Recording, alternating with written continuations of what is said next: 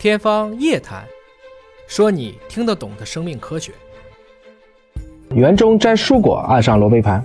新鲜的水果蔬菜吃起来是一大乐事。但是最近呢，尹哥经常听到的就是，这个蔬菜水果长得越来越漂亮，没有虫眼儿，没有色差，甚至大小都一样，颜色也更好，就是味儿不一样了。大家好，我是尹烨啊。比如说西红柿吧，以前的西红柿酸甜多汁，生吃、做菜、拌糖都好吃，而现在的西红柿味道就淡了很多，做菜时恨不得还要再加番茄酱。这个可能还真不是你的错觉，因为现在这些水果的成分也变了。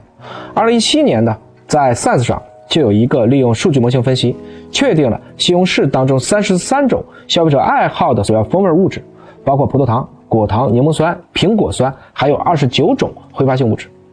这个研究发现，西红柿好不好吃呢？是由我们感受甜味儿主要来决定的。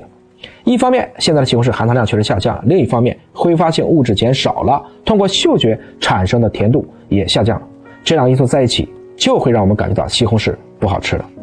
不仅仅是西红柿啊，很多蔬菜水果也一样，它们的主要成分蛋白质、矿物质、维生素都比我们过去种植的相对少一些。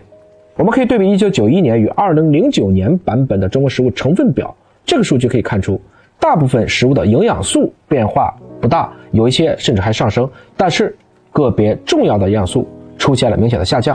以蔬菜类的锌含量平均数从一点二九毫克下降到了零点七六毫克，这个比例下降百分之四十一点一。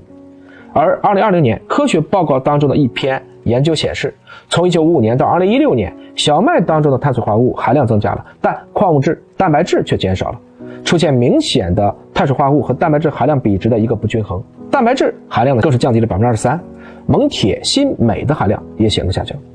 那这些研究综合来看呢，蔬果出现这些变化的原因主要是这么几点：一个就是种植方式变了，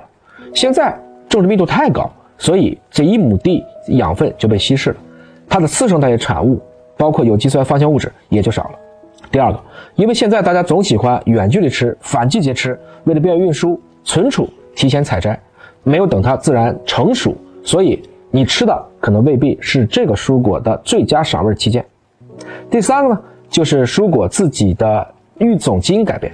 为了增加产量、外观美观等因素呢，育种家通过杂交会重点改良影响产量和外观相关的基因，